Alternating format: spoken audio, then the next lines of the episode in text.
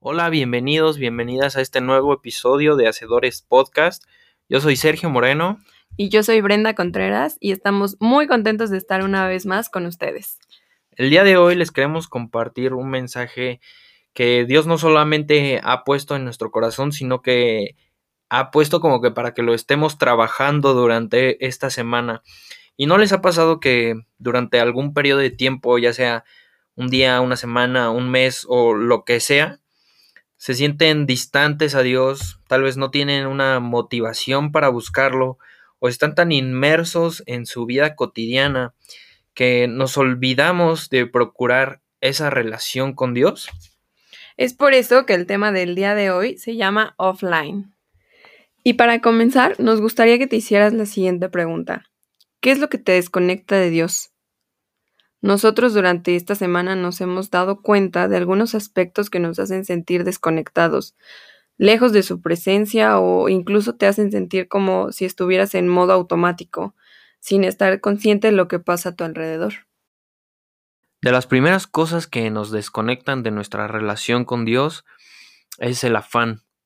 Nos hemos dado cuenta que a veces estamos tan enfocados en las cosas que queremos lograr, en las cosas que queremos comprar, sobre la influencia que queremos tener o sobre lo que queremos crear, decidir, ponle el nombre que tú quieras, pero a veces concentramos todas nuestras fuerzas en eso, que a lo mejor son cosas triviales o no son cosas tan importantes, pero son cosas que nos distraen de, de nuestros propósitos de Dios y son cosas que nos distraen sobre nuestra relación con Él. El segundo punto, del cual también nos desconecta, son las cosas del mundo. Y esto me refiero a que son las, las cosas del día a día que afectan nuestro estado de ánimo, que también son momentos de nuestro, de nuestro día que están mal invertidos. Un ejemplo son las noticias. Y digo, yo no estoy peleado con las noticias, no estoy peleado para nada en estar informado, de hecho me parece algo que, que debemos de hacer todos sin embargo, no debemos de dejar que estas noticias pues prácticamente arruinen nuestro día o que dominen cómo vamos a estar o nuestro estado de ánimo durante, durante el día. El Instagram o las redes sociales en la cual nosotros podemos eh, empezar y decir, no, pues voy a ver nada más unas dos, tres fotitos. Y es, y es algo en lo que de verdad a muchos nos pasa que Nada más queremos entrar a ver dos, tres fotitos y nos, la, nos pasamos ahí una hora. Brenda y yo también somos un ejemplo de eso, somos un mal ejemplo en el que pues ya llega la noche, ya nos vamos a dormir y en lugar de aprovechar ese momento o en lugar de invertirlo de una buena manera, tal vez este conversando, orando, lo que tú quieras, o sea, y nos ponemos a ver Instagram, o sea, nos ponemos a enfocarnos como en tonterías, o sea, que no son de provecho. Eh, yo me quedo viendo que Cristiano Ronaldo, wow, ya tiene 250 millones de seguidores. Y, y a esto va también súper ligado el hecho de las comparaciones. Y no solamente es la comparación con Cristiano Ronaldo, que a lo mejor lo podemos ver súper lejano, ¿no? Sino también puede ser la, comparación con el vecino, ya con el coche que trae, con el empresario que le está yendo súper bien, con tu compañero que lo promovieron, con tu jefe, que lo que quieras, o sea, incluso entre hermanos pueden llegar así como muchas comparaciones. Y para esto me gustaría citar el libro de Stephen Fortick de Descalificado, y, nos dice en, este párrafo, que se me hace muy, muy bonito y muy acertado lo que dice, que es, Dios quiere que descubras la libertad de ser simplemente tú mismo, de vivir por encima de comparaciones, de encontrar tu identidad y tu seguridad, no en cómo te comparas con quienes te rodean, sino en la relación que tienes con Él. Y me parece muy cierto porque a veces hacemos ese tipo de comparaciones con gente que tal vez nosotros consideramos superiores a nosotros y, nosotros mismos nos llegamos a sentir como diminutos o menores a ellos. O también el otro lado de la moneda, ¿no? En el que nosotros nos sentimos mayores a, tal persona y estamos minimizando a, a, esa persona. Y en realidad Dios no, no, no se enfoca en eso. O sea, Dios únicamente se está enfocando en la relación que tienes con Él, en quién eres tú con Él. Sentirte indigno es algo que también te hace desconectar con Dios. Cuando has fallado, tal vez sientes que no mereces toda la atención de Él, ¿no?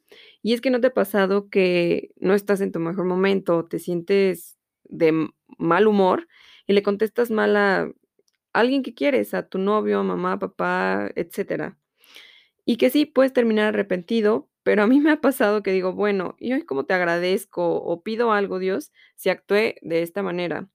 Y aquí viene otra cosa que te hace desconectar y es precisamente el juzgar. Y no solo juzgarte a ti mismo porque crees que no mereces pedir o agradecer, sino también es el juicio hacia los demás. Y Sergio y yo nos hemos cachado cuando vamos en la calle y vemos a alguien sin cubrebocas, decimos, bueno, esta persona no se contagia o es inmune, ¿no? Porque pues sigue sin usarlo. Pero no nos damos cuenta o no nos ponemos a reflexionar que tal vez esta persona no ha tenido acceso a la información que nosotros hemos tenido, no ha tenido acceso a la educación que nosotros hemos tenido y lejos de estar o de marcar una diferencia, lo único que hacemos es juzgar. Y aquí podría venir ese cambio de mentalidad donde nos enfocamos e, más en el agradecimiento que en el juicio, en el agradecer que nosotros hemos podido tener acceso a la información, acceso a diferentes tipos de herramientas como son los podcasts, como son las noticias, agradecer para también ser de utilidad al otro. Y con esto creo que pasamos al punto más interesante de este episodio, que es cómo conectar con Dios. Y este primer punto del cual estabas hablando, me parece muy importante retomarlo, que es el agradecimiento. Y me gustaría citar este mismo libro de Stephen Fortick, que dice, hay alguien que daría cualquier cosa por estar en tu situación y tener tus fortalezas. Como le dije a nuestra iglesia una vez, hay alguien que está orando por tener tus problemas. Y precisamente me pasó esta semana en la cual estaba tomando ciertas decisiones sobre diferentes situaciones en mi vida que yo en el momento pensé que me rebasaban, que me estaba poniendo muy afanoso por esto, pero al leer esto nada más se confirma el, el agradecimiento por las cosas que en realidad son importantes, como es mi familia, nuestra salud y mi relación con Dios. Y ahora algo más que nos hace conectar con Dios es la parte del servicio. Y creo que el mejor ejemplo lo podemos encontrar en Jesús. Me encanta porque Él sirve en todo momento, a todo tipo de gente, a sus discípulos, a multitudes, con los que se encontraba incluso en el camino y, también con, con extraños y con personas que en ese momento la sociedad los rechazaba, no les ponía importancia por sus rasgos físicos, este, culturales, económicos, demás. Él no hacía distinción alguna. Y parte de nuestra misión en la vida es imitar a Jesús.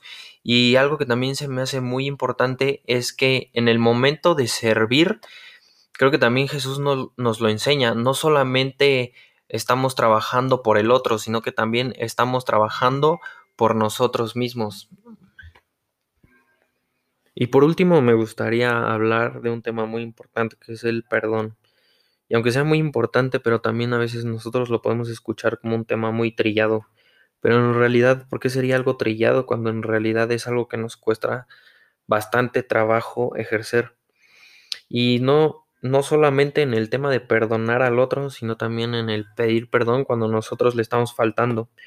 Y para esto también el, el gran ejemplo que nos da, que nos da Jesús que él era de verdad e, el único que no tenía por qué pedir perdón. Él no tenía que pedir perdón por absolutamente nada y aún así lo hace. Y no lo hace, no lo hace por él, sino que también lo hace por, por todos nosotros al decir, Padre, perdónalos porque no saben lo que hacen. Y aunque en ese momento lo estaban torturando, Jesús ni siquiera en ese momento guardó rencor en su corazón. Así de grande y misericordioso es Dios. Nosotros podemos buscar actuar como Él, haciendo de lado todo rencor y, y, y, y, por los, y por los demás también aceptar cuando tenemos errores.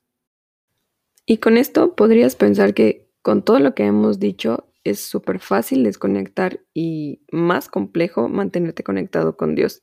Pero la realidad es que lo único que necesitas es un corazón súper dispuesto. Porque puedes comenzar por hablar cinco minutos con Él por la mañana, pero si lo haces de corazón, durante el día Dios te va a mantener pleno. Son estas pequeñas acciones que cuando se hacen de calidad logran grandes resultados. Y así concluimos el episodio del día de hoy. Esperamos que esto pueda ser de bendición para tu vida y pueda ser una herramienta que te ayude y te haga mantenerte conectado con Dios. Muchas gracias por escucharnos. Nos vemos en el siguiente episodio.